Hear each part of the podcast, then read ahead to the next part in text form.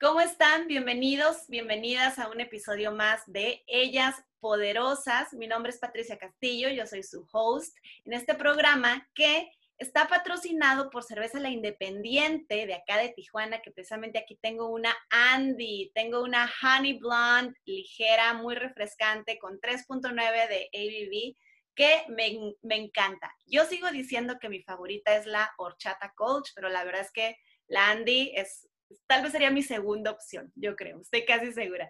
Pero bueno, vamos arrancando con este nuevo episodio donde tenemos como invitada a Janine Rodríguez, que nos acompaña. ¿Desde dónde nos acompañas, Janine?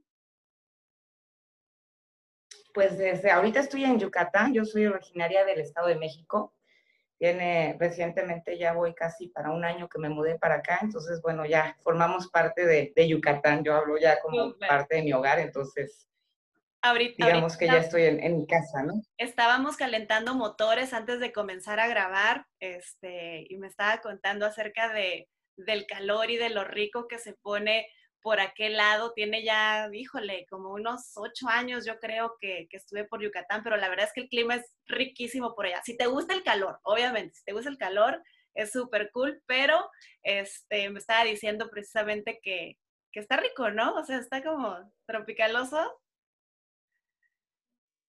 Sí, son, o sea, el clima siempre es muy caluroso y muy húmedo. Entonces, eh, si, si aguantas el calor, todo esto, esto es a cambio de unos paisajes increíbles, de mucha tranquilidad, de todo. Es una vida completamente diferente, pero sí te tienes que adaptar a ciertas cosas. En mi caso, que es el calor y pues los mosquitos, toda esta parte que no estamos, quienes somos citadinos y más del centro de la República, pues no estamos habituados a nada de eso, ¿no? Exacto, exacto. Pero me encanta, me encanta. Con todo y moscos y calor y humedad, me encanta. me encanta y me quedo. Oye, pues muchísimas gracias, Janine, por aceptar la invitación a estar en Ellas Poderosas. De verdad, un gusto poder platicar contigo el día de hoy. Ahorita les voy a contar un poquito acerca de la experiencia de Janine. Acuérdense que este podcast es para aprender de todos, aprender de la experiencia de vida de las chicas y de los chicos que van a estar más adelante con nosotros y que ya han estado también como invitados. Eh, hablar de temas profesionales, hablar de salud emocional, hablar de salud como tal, hablar de estilo de vida y por supuesto hablar también de esta bebida que nos une, que es la cerveza, ¿no? Y precisamente, déjenles cuento que Janine es eh, Beer Sommelier Internacional, juez cervecero, eh, ha creado y ha participado en, en, la creación precisamente de cervezas o de la chai mead, eh, una, una receta ganadora en competencias internacionales. Janine también se dedica a dar capacitaciones, asesorías para restaurantes y para cerveceros, muy enfocada en las experiencias sensoriales. No nada más, acuérdense, se trata de tomarte la cheve, sino de verdaderamente disfrutarla con, con, todos tus sentidos, ¿no? Entonces, se ha enfocado en poder generar y poder explicarte cómo disfrutar sensorialmente de una buena cerveza. Eh, ha estado trabajando también en la Academia Mexicana de Enogastronomía, donde fue coordinadora administrativa, académica, responsable de relaciones públicas, personal docente y además, y además ha sido fundadora de CERES, que es un organismo integrador de mujeres en el ámbito cervecero. Esto es, a mí me llamó mucho la atención porque a lo mejor ahorita ya comenzamos a ver un poco más de programas o de grupos o de mujeres activas dentro del gremio cervecero, pero ha ido creciendo poco a poco y ha ido evolucionando. Eh, sin embargo, todavía hay mucho, mucho camino por recorrer. Pero bueno, Janine, muchísimas gracias por acompañarnos el día de hoy. Te doy de verdad la bienvenida y te agradezco que puedas estar platicando ahí con nosotros. Y digo, yo ya conté algo, pero me encantaría escuchar de tu propia voz quién es Janine Rodríguez. ¿Qué onda? ¿Quién es Janine Rodríguez? Bueno, Pati, pues de entrada muchísimas gracias. la verdad es que me encanta compartir. Creo que tú me has escuchado en otras ocasiones y siempre estoy hablando de mi vida, mis experiencias, pues lo que a mí me, me ha dado, me ha generado cambios en todo este proceso de vida. Y siempre soy alguien que me encanta estarlo compartiendo, ¿no? ¿Por qué? Porque yo creo que a través de escuchar a alguien que está quizás en la misma situación que nosotros o, o, tuvo el mismo sueño que nosotros, es una motivación para empezar y dar el primer paso, ¿no? Así como yo he tenido muchos ejemplos de seguir durante todo el lapso de mi vida, pues les platico quién soy yo. Es una pregunta que siempre nos hacemos, pues soy mujer que disfruto plenamente vivir de la vida, o sea, he aprendido, la vida me ha dejado experiencias en las que he aprendido que cada instante es tan valioso. Entonces, por ende, disfruto mucho el tema de comer, el tema de beber, el tema de, de los espacios en los que estoy, procuro cada, cada instante vivirlo, ¿no? Me empecé a dedicar al tema de la cerveza, pues 2014 empecé a conocer, a bueno, ya conocía, ya había tenido mis, mis encuentros con las cervezas artesanales, pero ya cuando empecé a, adentrarme más fue porque justo un amigo que está en Morelia, Lenin, que iba conmigo en la secundaria, venía a México y hacía su diplomado de Beer Sommelier, ¿no? Me decía, oye, vente, este, vamos a probar unas cervezas, vamos a probar unas cervezas. Y con él empecé a probar, ¿no? Empecé a probar las primeras IPAs que decía, que es esto? Está muy amargo, no me gusta. Y así poco a poco, pero me llamaba la atención pues todo esto, ¿no? Decía, no es que yo ya, pues sí, sí, me gusta, vamos a entrarle. Y justo ahí fue cuando empecé a estudiar, empecé a estudiar en la Academia Mexicana de Enogastronomía y ahí es, o sea, la cerveza de alguna manera cambió mi vida completamente. Porque de todo lo que yo me estaba dedicando a hacer, o sea, yo antes, bueno, es que me dedicaba a muchas cosas, me quedé un, poco en antropología social, tuve una época de músicos, hicimos algunos conciertos, grabamos un disco. Okay. Lo que más bien lo que puedo decir es que he probado lo que he querido hacer. Si me quedo ahí o no, son cosas diferentes, ¿no? Y la cerveza igual, de repente llega a mi vida y digo, ¿qué es esto? Me empiezo a involucrar más, tomo el diplomado para Beer Sommelier, me empiezo a involucrar en el tema de la administración de la academia y, y empiezo a conocer un mundo completamente nuevo y diferente para mí. Enamoré, me enamoré definitivamente de, y de conocer, o sea, porque ahí es cuando empecé a conocer mis sentidos, empecé a conocer cómo funcionaba eh, mi gusto, mi olfato, empecé a poder distinguir los aromas, o sea, bueno, ya los distinguía, siempre he tenido una capacidad de un olfato muy sensible, pero pues no, no, no, no nombraba las cosas, ¿no? tenía mi diccionario olfativo, mi banco de memoria lleno con los nombres de las cosas que percibía.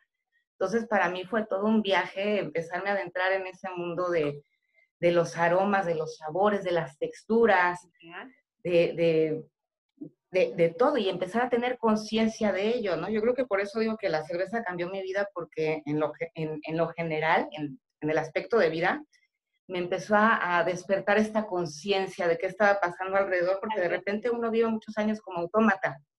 Entonces vives trabajando, vives comiendo, haces lo que te gusta, pero no, no estás disfrutando todos los pequeños detalles que tienes alrededor y que eso es la vida.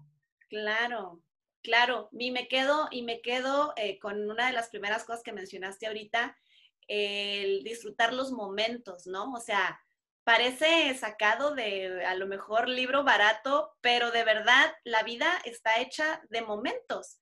Y si no, si no nos dedicamos, creo yo, a poder valorar cada una de las vivencias, de los instantes, de los minutos, de los lugares en donde estás, pues se te va a ir la vida buscando disfrutar la vida. Entonces, la verdad es, me encanta, me encanta frase y creo que va a dar pie a muchas cosas muy chidas en la plática del día de hoy.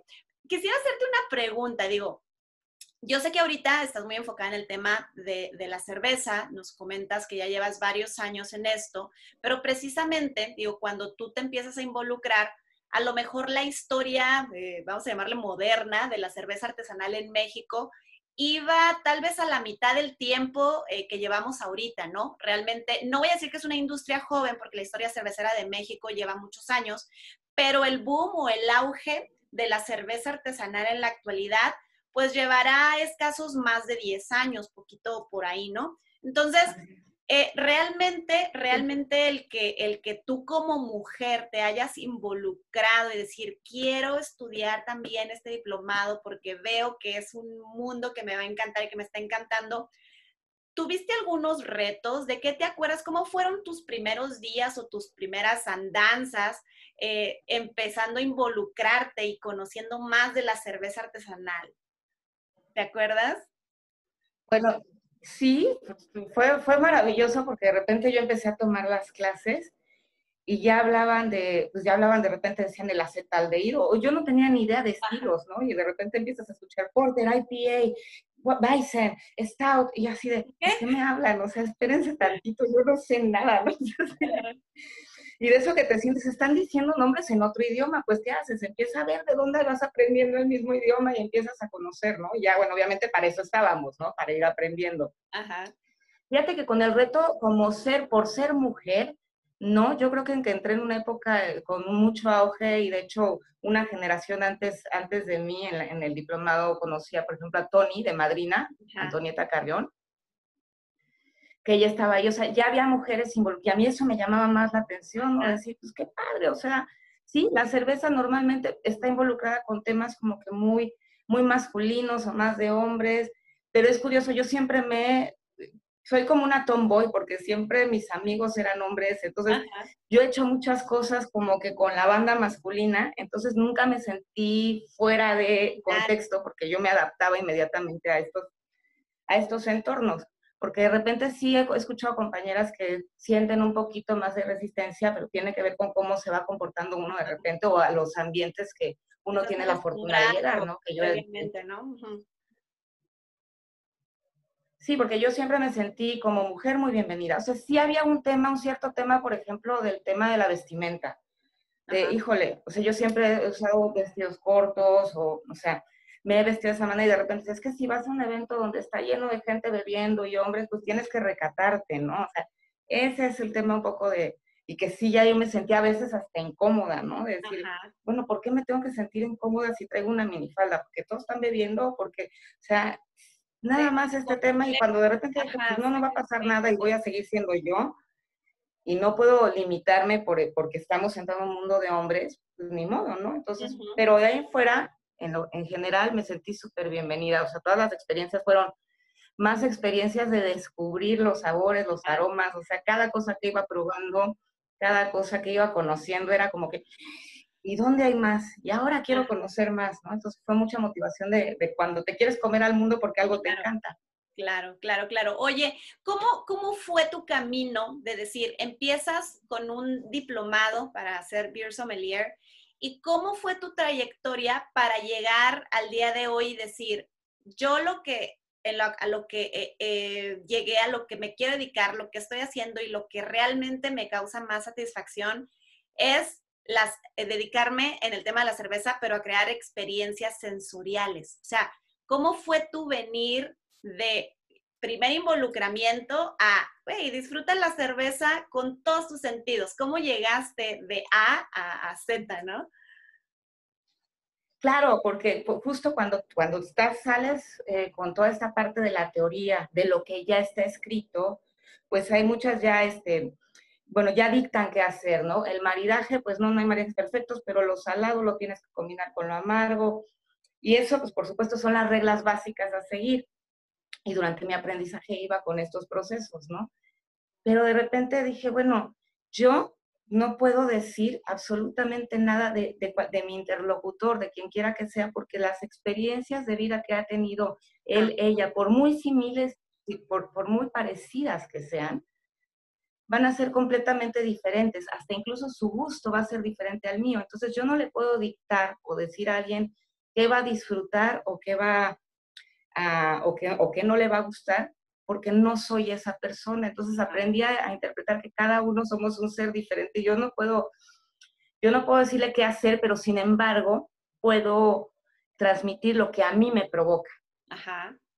Entonces yo me voy mucho, entonces es hablar de las experiencias, es meterme en, a mí esto me, genera mucho placer, me genera felicidad, todas las, o sea, todas las toxinas que, digo, sino que salen, la serotonina, la dopamina, porque cuando combinas elementos, cuando combinas experiencias, es lo que tienes, sensaciones todo el tiempo. Yo les llamo a, a pues, pequeñas muertes continuas, ¿no? O sea, que todo el tiempo estás así. Digo, si estuviéramos así todo el tiempo estaríamos muertos, serían demasiadas emociones, pero por eso cuando te vas a sentar a beber algo, es darte el tiempo específico de eso. Entonces ya fue cuando dije, yo te puedo sugerir muchas cosas porque sí traigo un background y traigo un conocimiento detrás de cómo son las cosas y te voy a explicar por qué las cosas son así. Sin embargo, yo te invito a que tú pruebes y experimentes con lo que tengas a la mano y con lo que a ti se te ocurre y se te antoje. Correcto, correcto. Es así como, como ya ibas llevando a la gente. Sí, de hecho, precisamente, este, eh, en la, en la charla en la que estuvimos ambas eh, de, de, la Happy Hour organizada por la, por la Embajada de Estados Unidos en México, me acuerdo perfecto, ¿no? Que te preguntaba, que te preguntaba yo acerca de, oye, ¿cómo, ¿cómo harías este maridaje con este estilo de cerveza? Y tu respuesta fue, ajá, fue muy similar de, claro que te puedo recomendar algo que a lo mejor viene ya del libro, estudiado, definido, pero atrévete, experimenta. Si a ti se te ocurrió hacer este maridaje el día de hoy, quieres saber cómo queda, cómo sabe, hazlo. ¿Qué es lo peor que puede pasar? Pues que no te guste, ¿no? O sea, que no sea lo ideal y que a la siguiente digas, güey, eso no me gustó y no lo voy a volver a repetir. Pero así como hablaba hace ratito de, lo, de la frase que tú nos regalaste sobre disfrutar los momentos, pues no vas a poder conocer algo, no vas a poder saber si para ti es bueno o malo, si para ti es acertado o no acertado, si no lo vives, si no te atreves, si no lo, si no lo experimentas, ¿no? Y me regreso, y me regreso a lo que nos compartiste al inicio de me he dedicado a lo que he querido, ¿por qué? Pues porque, ¿por qué no, no? O sea, si quería ser músico, lo hice.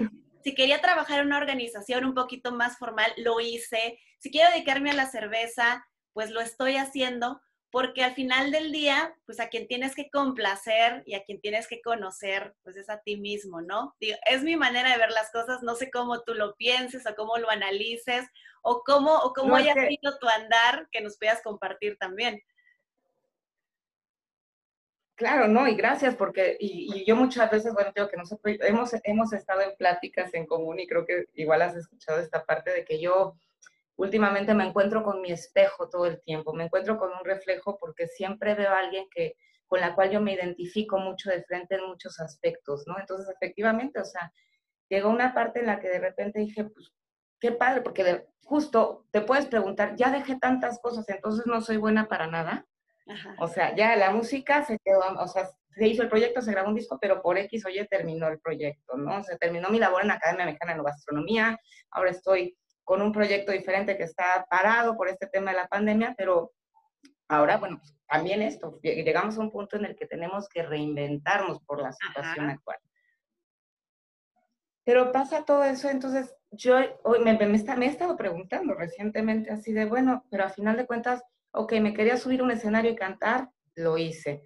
Eh, quería de repente, o sea, de alguna manera aventarme el paracaídas con mucho miedo, pero lo hice. Entonces, voy, siento que a veces voy como tortuguita, paso a pasito.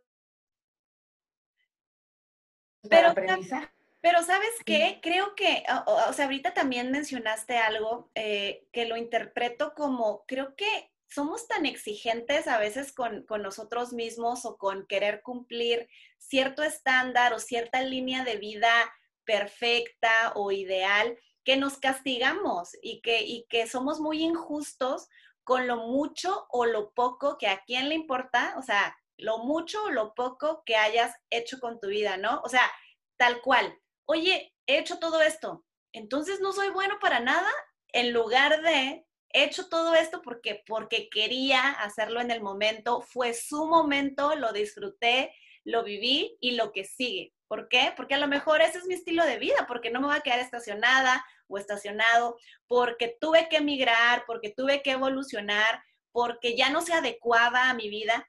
Pero yo creo que la, el pensamiento anterior creo que es súper común, súper, súper común. Me ha tocado este, escuchar a hombres y mujeres, a diferentes personas, eh, atravesando a lo mejor por cierta crisis así de, pues es que no la he armado en nada, o sea, fíjate, esto me salió mal, esto me, pues lo experimentaste y lo viviste y next, ¿no? Lo que sigue. Claro, no puedes saber si eres bueno en algo hasta que no das todo. Aquí el punto es dar, o sea, llegar hasta el punto, ¿no? Ajá. Y, darlo y de repente a lo mejor dices, pues a lo mejor soy bueno, pero no es lo que quiero. O sea, ya lo, ya lo experimenté, pero ahora voy por otro lado, ¿no? Entonces, es muy curioso, o sea, es, yo cada vez digo que siempre estoy, me enamoro más de la vida porque ahora ya he aprendido con todas estas experiencias y hasta el punto en el que estoy en este momento, lo único que puedes agradecer es cada, cada instante, porque de alguna manera, aunque la situación sea completamente diferente a como, a, como imaginaba mi panorama, agradezco que justo me da, la, me da la, la, oportunidad de pensar o hacer algo completamente diferente, ¿no? Y de cosas que jamás me imaginé, pues voltear y, y mirar hacia ese lado, porque a veces no, no, no, queremos vivir tan cuadrados dentro de cómo van nuestros pensamientos y nuestra estructura que nos cuesta mucho trabajo mirar hacia el otro lado.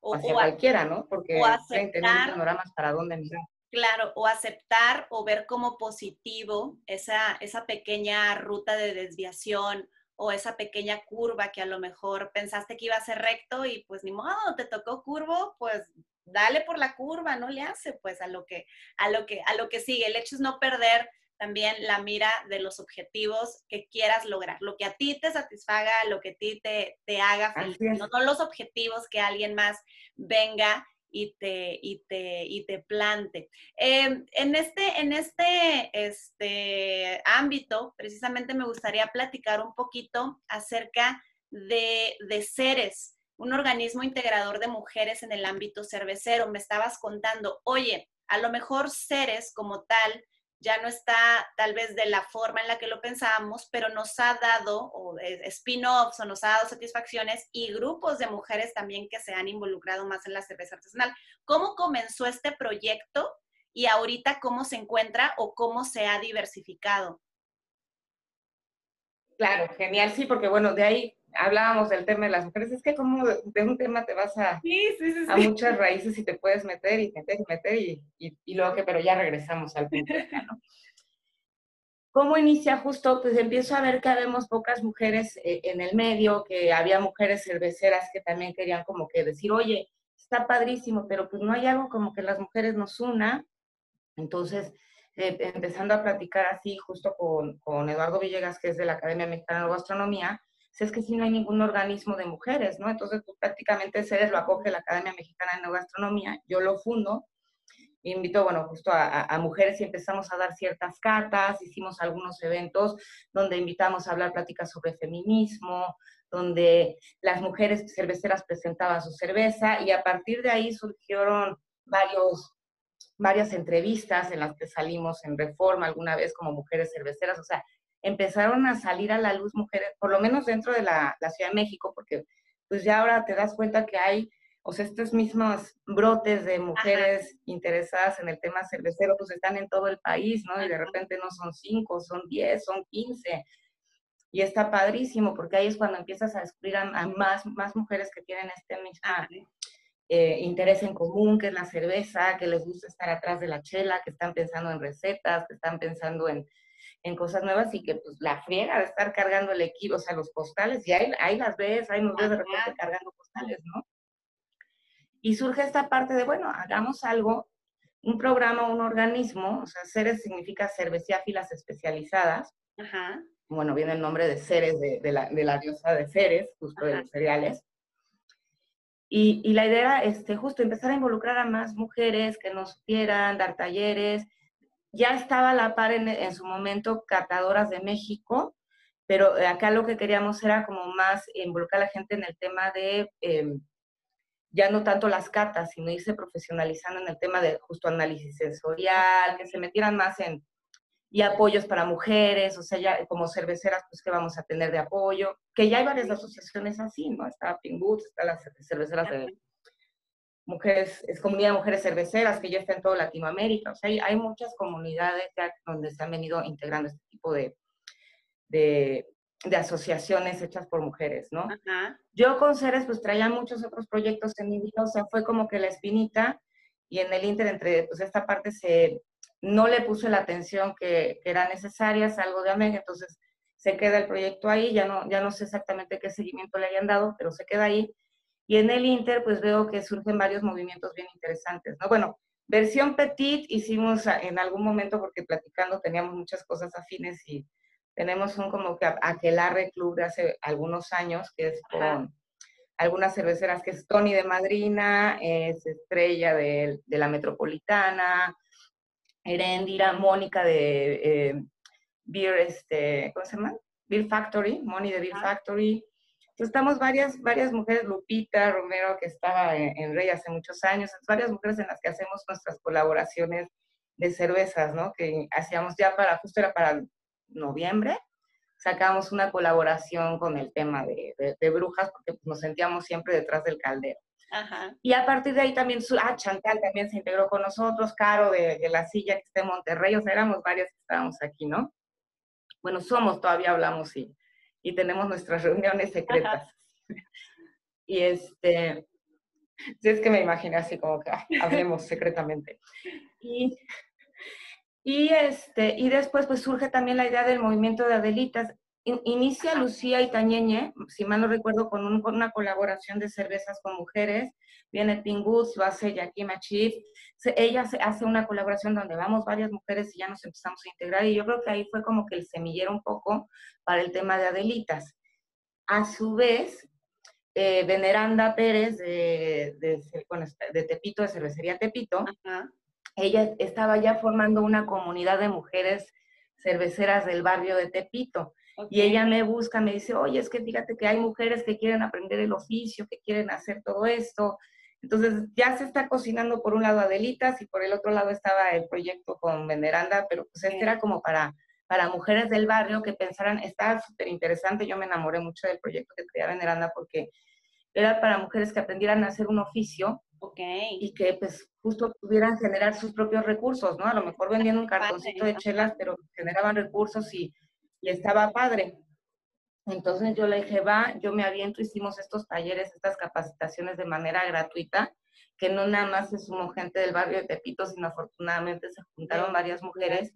Y bueno, en su momento se hizo, se hizo una comunidad muy padre, porque además pues es, es bien interesante, ¿no? O sea, justo que nos une la bebida y, y de todo, o sea, gente así encantadora, o sea, yo estaba aprendiendo muchísimo de cada una de ellas porque cada una aportó, unas sabían de kombucha, otras sabían de otra cosa, entonces ya un intercambio de conocimientos maravillosos, o sea, ya no era de que yo fuera a impartir un taller ahí a ellas gratis, sino yo iba a aprender de ellas todo el tiempo. Aprender todas de todas, ¿no?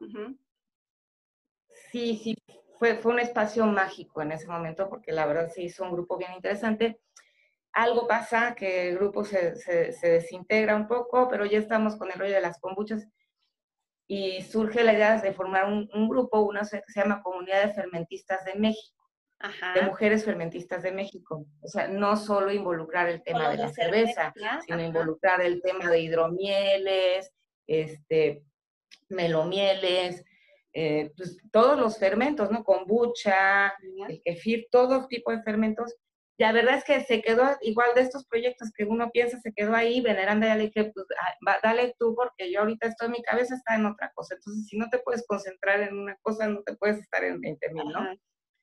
pero las semillitas ahí van, porque creo que hay un montón de cosas que se pueden hacer. Una de las de los motivos por los cuales yo estoy aquí en Yucatán es porque estoy enamorada de cómo fluye la vida fluyen las plantas, o sea, aquí tú vas caminando y en una coladera ves, ves, hojas, o sea, de las coladeras salen plantas, ¿no? Entonces es esto, tienen una, una diversidad de herbolaria, una diversidad de cereales, se pueden hacer muchas cosas con hidromieles, se pueden hacer muchas cosas con, con toda la parte gastronómica, ¿no? O sea, yo creo que aquí es uno de los estados que puede ser un ejemplo en México para surgir con una bebida moderna, pero 100% local, ya, o sea, ya pensando en toda la tecnología que tenemos para hacer una bebida, pues, ¿qué tengo? Bueno, que quiero hacer una cerveza, por aquí hay sorgo, vamos a maltearlo, vamos a hacer esto. Aquí somos uno de los mayores productores de miel en el país, ¿no? Pues vamos a hacer hidromieles y vamos a experimentar con un montón de cosas. Entonces, yo veo que aquí hay una riqueza y hay muchos vectores para, para dónde irse, ¿no? Exacto. Digo, para todos los que estén en Yucatán y que estén interesados también en, hay un montón de cosas que se pueden hacer en el tema justo de bebidas fermentadas. Claro. Oye, y, y, ahorita, por ejemplo, esos proyectos que te encantaría eh, que empezaran a tomar forma en, en, Yucatán, ¿serían tus siguientes pasos? Este, ¿Te gustaría volver a impulsar una nueva organización, a lo mejor de mujeres de aquel lado, o, o qué ondas? Pues estaría bien interesante. Fíjate que yo ahora más allá de mujeres, yo creo que también ya hay que empezar esta parte organismos iniciados por mujeres, pero incluyentes y que seamos todos. Claro. Porque yo creo que todos vamos al, mismo fin. Todos queremos, o sea, una yo quiero que, o sea, yo de hecho busco un modelo mucho de Baja California, que me encantaría que ese modelo de los cerveceros se adaptara por acá. Ajá. Por, porque de repente sé que hay una asociación en la que pues de repente todos se apoyen, entonces pues estamos buscando que, entre todos se conozcan y, vamos en super pañales, ¿no? Hablábamos de la historia de la cerveza en México, pues Yucatán apenas está empezando, sí hay unas cervecerías que ya tienen años, ¿no? Pero son dos, están ya más fuertes. Y hay muchos chiquititos que, pues, que quieren también subirse al tren. ¿Y qué pasa? Pues cuando todos los cerveceros están haciendo cosas de calidad, están cuidando su producto, están metiendo los estilos como deben de ser, pues a todos les compran, para todos hay, somos millones de personas y para todos va a haber siempre clientes y pues más, va a haber más gente interesada y van a poder vender más. Entonces, entre mejor se hagan, por ahí voy empezando. Sí, entre mejor se hagan las cosas, a toda la industria va a ir beneficiando, o sea, el que toda la industria vaya, vaya creciendo a la par es benéfico, como dices, este, para, para todos, ¿no? Tengo, tengo una pregunta medio, medio filosófica para ti, porque yo sé que, digo, estás más involucrada en, en otras bebidas también, en hidromieles este, o en fermentos, pero sé que la cerveza pues tiene un lugar especial en tu corazón. Entonces, para ti, ¿qué, es, qué significa la cerveza? O sea, ¿cuál es el significado de la cerveza en, en tu vida? De entrada, eh, te digo que como para mí abrió, abrió un camino, o sea, y de hecho yo siempre la describo como magia, ¿no? Cuando tú haces cerveza y pasas por todo este proceso. Sí, efectivamente hay, otros, hay otras bebidas que la gente está más involucrada desde, bueno, con el vino, ¿no? O sea, desde la, desde la vid, de la planta, la cuida, si hay este, heladas, tiene que cuidarlas, todo este rollo que está en contacto directo hasta que termine el producto con la cerveza no pasa así, porque yo decía, bueno, es que somos, son muy pocos los países que siguen conservando esta parte de ver la cosecha de la malta, de ver el proceso del malteado, ver todo este proceso. Y aunque no tenga todos esos procesos mágicos de conexión con la tierra, para mí la tienen en el momento en el que la pruebo y con todas las experiencias que me lleva. O sea, desde que lo vinculo con un crecimiento personal, que para mí fue una, justo es como cuando te abren una ventana a un mundo completamente diferente y como que lo vinculo que, que es una bebida mágica, o sea, siempre con cuatro elementos, con cuatro cosas, puedes hacer tantas, tantos sabores, tantos aromas, tanta combinación de cosas. Entonces es, es, es algo súper moldeable, es algo que todos podemos disfrutar y lo hay para todos, ¿eh? o sea, porque eh, yo he tenido experimentos, me encanta esto de con gente que nunca probaron o que, que, traen unas malas experiencias con las cervezas artesanales, ya sea porque de repente su primer cerveza es una IPA y de plano pues, no, no, les gustan las cosas amargas, o es una sour y las acidez no la toleran. Entonces, llevar a la gente o a las personas que tengan esta primera experiencia, para mí eso es también satisfactorio, que tengan su primera experiencia con la cerveza y que digan, wow, me gusta, esto es otro mundo es un poquito de esto de, ah, esto sentí yo y esto es lo que justo quería yo que sintieras tú, ¿no? Transmitirte. Entonces, pues la cerveza es eso, la cerveza para mí son relaciones personales, es amistad, es mucho aprendizaje, o sea, es, pues sí, se puede decir que, que es como algo que marcó mi vida y está, está tatuada aquí, está tatuada acá, o sea. y, se, y se va a quedar, y se va a quedar en mi piel y se va a quedar en mi vida, ¿no? Súper, porque aunque dejara de gustarme, que lo dudo, es, fue un momento trascendente en mi vida, entonces no, no, hay, no hay manera de cambiarlo, o sea, no, no puedo cambiar nada de lo que ya sucedió, sino al contrario, abrazar cada instante y la cerveza fue, sí fue como el elixir mágico, ¿no? Ajá. Ok, súper bien. ¿Cuáles son, ¿Cuáles son esas tres bebidas? Digo, no sé si quieres poner a la cerveza en primer lugar, pero esas, esas eh, tres bebidas que a lo mejor alguien tuviera que probar al menos una vez en su vida. Ah, definitivamente, bueno, la cerveza sí. Eh, híjole, el pulque. Es que yo amo el pulque. Ok. Pero ese, es un sabor bien complicado. Es que te digo, no, pero sí lo tienen que probar porque si no, no van a saber que no les gusta. claro, exacto, exacto, exacto. ¿El pulque está hecho de principalmente? Maguey, o sea, rascan eh, eh, la parte del maguey, sacan la hidromiel del maguey, se fermenta y lo raspan. Ajá. Y queda así, es que sí, y, pero el fermento tiene una, y además es que ha habido muchos mitos en el pulque, o sea, que de repente le ponen estiércol, o sea, ha sido como que tiene su, aroma de fermentación, tiene estas características, entonces ha habido un montón de cosas que, que se desmitificó el pulque cuando llegó la cerveza y pues, se dejó de consumir pulque, que era mucho más económico. Ajá. Ok. El pulque es, a mí me encanta. En algún momento pero no me acuerdo muy bien, entonces voy a tener que repetir, voy a tener que, voy a tener que pasar por ahí para poder dar mi punto de vista. Sí, sí, sí, sí. Ahora, fíjate que empezaría para alguien que a lo mejor cae este de que no me gusta mucho lo ácido, porque obviamente trae un pH más abajo, me iría por un, este, un curado, o sea, el pulque ya, pero con frutas. Ok, ok. Entonces, tu primera experiencia te la sugeriría así con una fruta. Porque pues, es que se trata de disfrutarlo, o sea, tampoco se trata que pruebes las cosas nada más porque yo quiero que pruebes las cosas y que digas que no te gustó, sino que, bueno, vas a probar las cosas, pero lo vamos a... Janine, no me gustó, te pasas. ok. No, se trata de pensar en cómo puede ser tu mejor experiencia pero eso también tiene que ser a través de la lectura de las personas, o sea, justo ver en qué momento, en qué punto me veo reflejado. Ajá.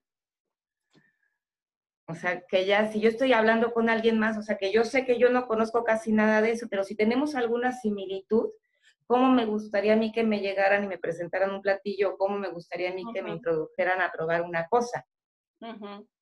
Ajá. Y cuando, entonces yo siempre pienso mucho en las personas, cómo hacen toda esta, esta cuestión. Yo, por ejemplo, sugiero maridajes musicales muchas veces con mis combinaciones, ¿no?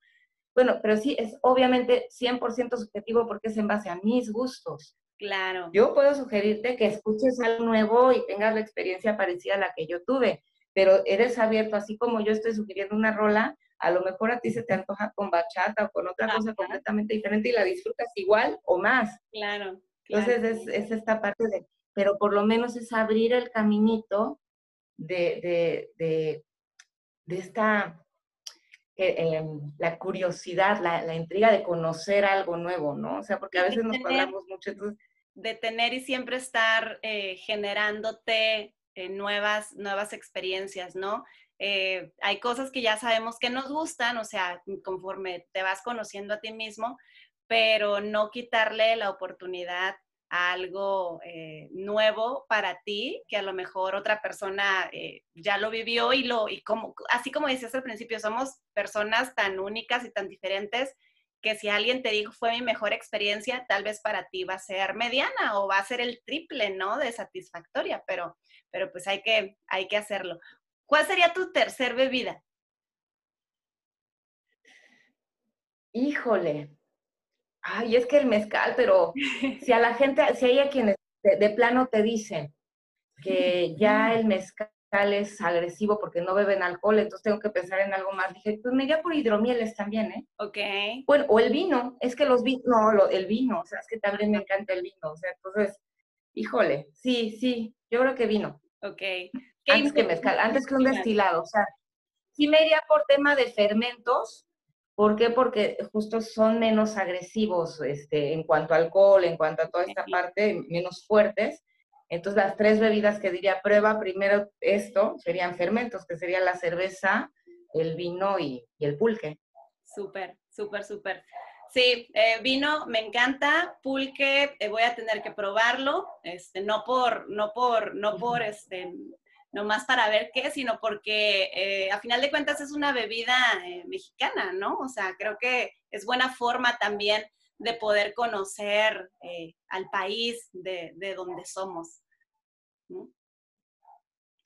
Sabes que he estado probando que para mí también ha sido nuevo y estoy ahorita apenas con este tema de, de investigación, el tepache. Pero no el tepache que nos venden en la calle, que está así como de súper rebajado y dulce, no, no, no, el tepache, pero claro, ya tepaches con 8 grados de alcohol, ¿no? O sea, ya fuertes y que luego hacen caseros y con levadura de pan. O sea, yo así de, wow. alguien me dice, no, no, no, tú dedícate al tepache. Con la piña ya te hace rica porque haces bebidas de 8 grados de alcohol, ¿no? O sea.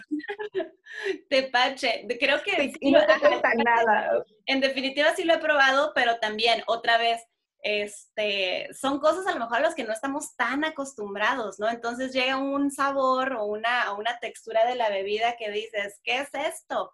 Pero otra vez, yo creo que tal, pudiéramos apreciarlo o saber a qué le estamos entrando un poquito más si, si le estudiáramos un poquito más, ¿no? Si leyéramos un poquito más acerca de esto, cuál es la historia, este, por qué había pulquerías, por qué, la, por qué la cerveza, como dijiste hace rato, vino a reemplazar a lo mejor a ciertas bebidas que eran tan populares y ahora ya no lo son tanto, quiénes acostumbraban tomarlos, había algún ritual a lo mejor, qué sé yo, o sea, muchísimas cosas que cada bebida te puede regalar. no, es que toda la parte toda la parte histórica, bueno, a quienes nos gusta la historia, porque también hay gente que le da mucha flojera escuchar historias pasadas.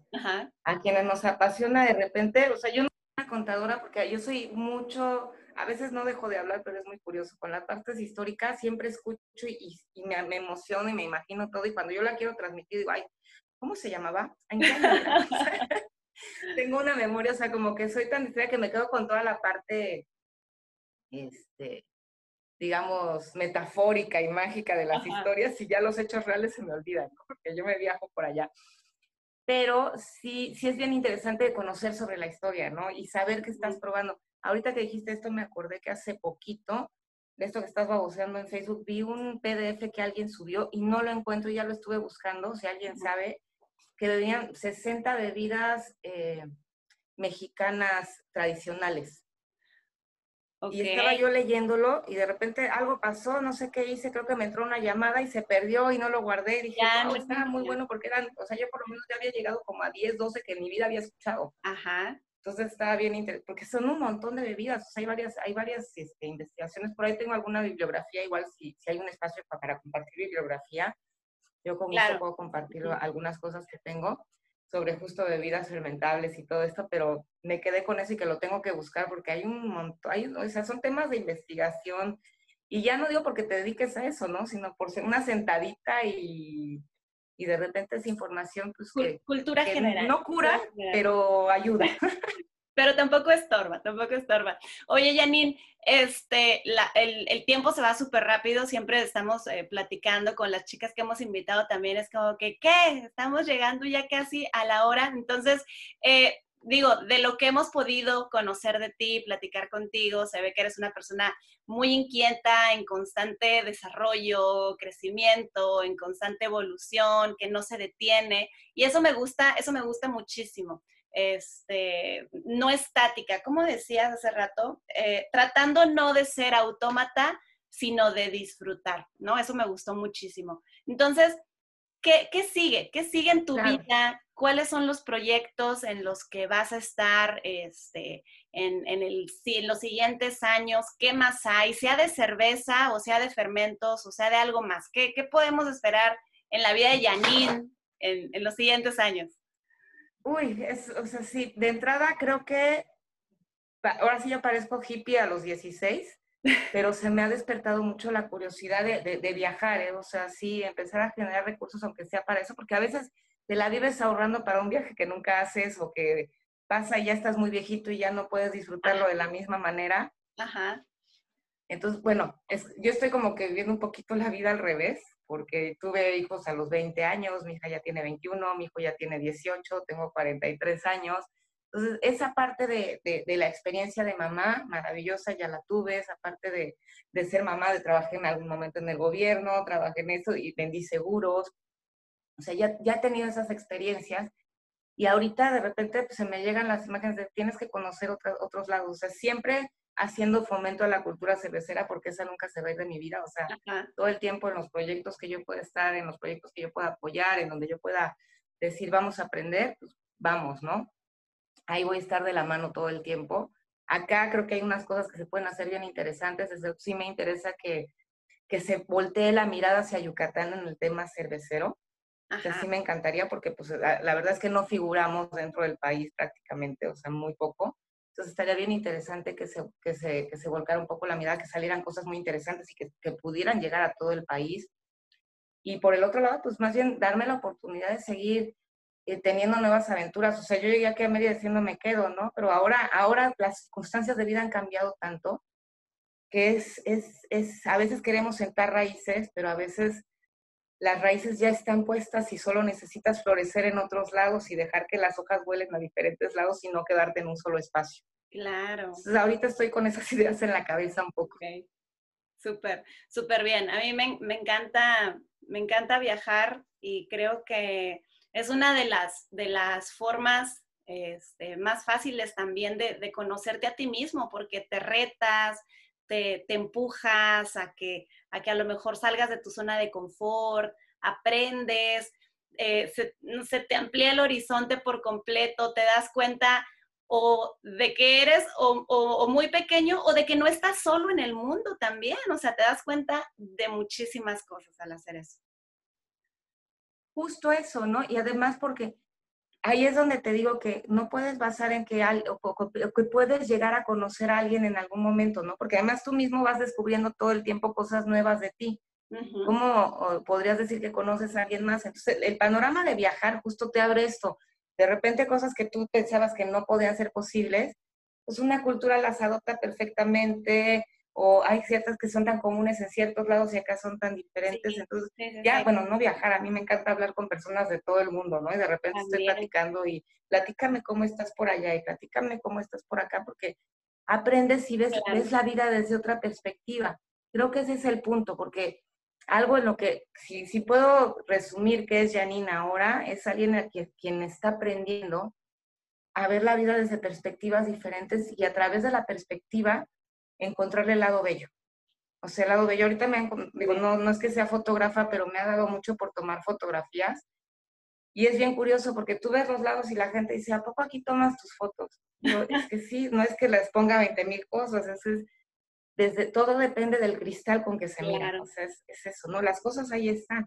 Y, y, ahí va, y ahí van a estar. Entonces depende desde qué lado, desde qué ángulo te vas a mirar las claro, cosas. Tú decides qué hacer con ello y, y, cómo verlo también, cómo interpretarlo, cómo, cómo integrarlo a tu vida o cómo dejarlo fuera. Vas a encontrar algo bello.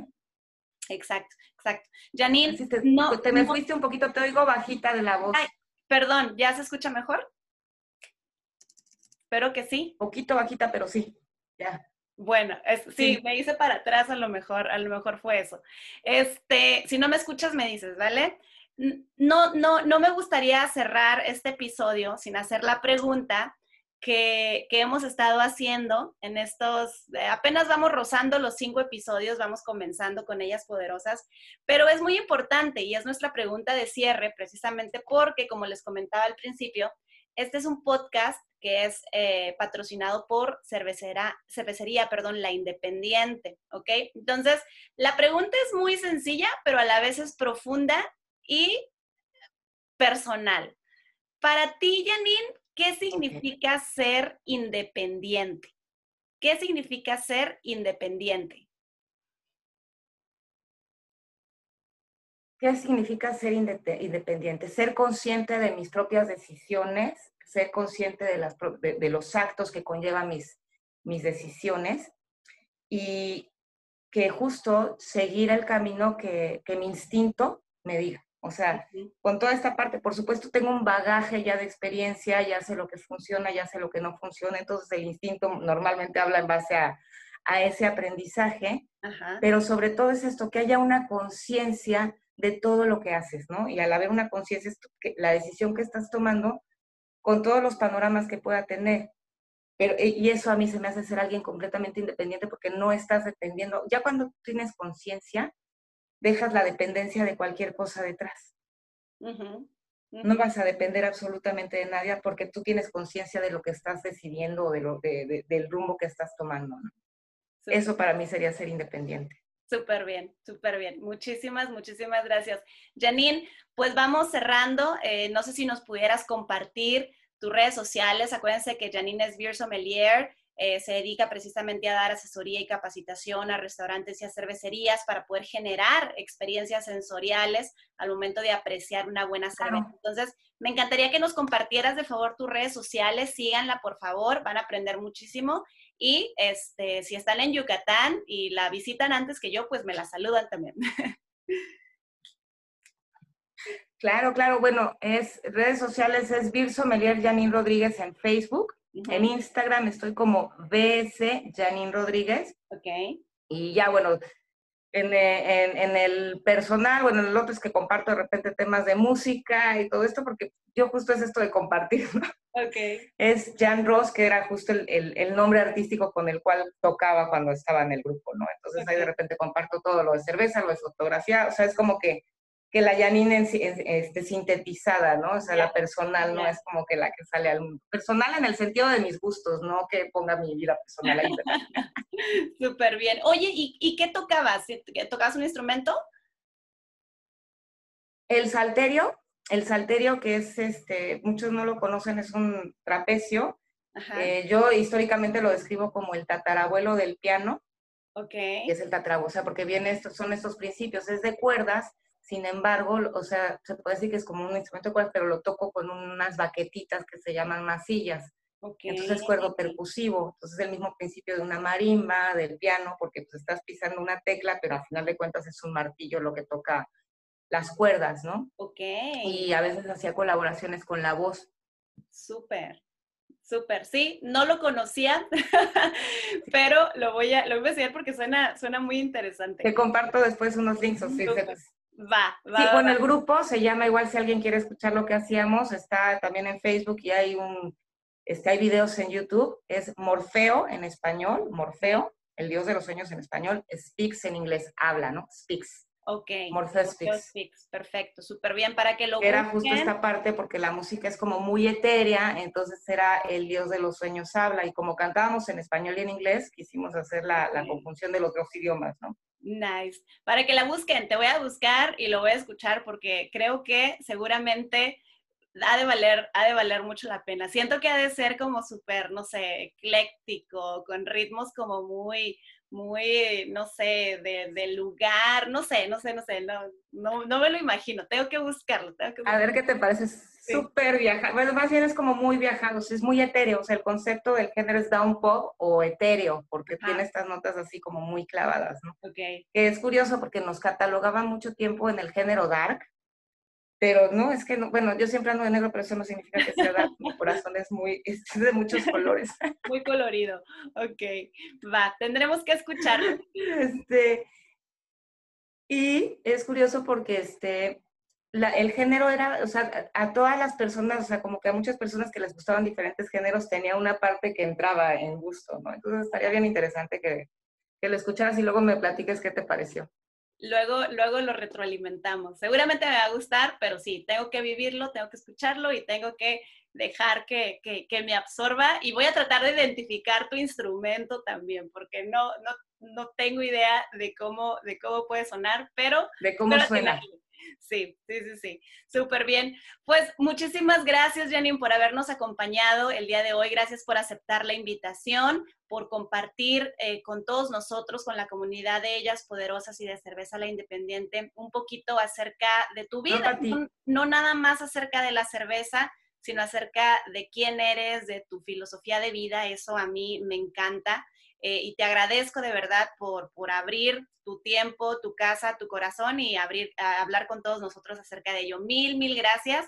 Acuérdense de seguirnos en nuestras plataformas de podcast. Pueden escuchar o ver el video de este episodio en Spotify, en Apple Podcast, en YouTube, en Instagram, en todos lados. Búsquenos como Ellas Poderosas y como Cerveza La Independiente. ¿Vale? Mil gracias, Janine. De nueva cuenta, te mando un abrazo hasta Yucatán y espero no. Pues gracias, Pati. Eh, me encanta lo que estás haciendo porque está bien interesante escuchar Biel de Perla, está bien interesante escuchar a otras mujeres, bueno, otros emprendedores, o sea, que siempre aprendemos de la experiencia de alguien más. Claro. Gracias por, por, pues, por, invitarme a participar contigo, me encanta esto.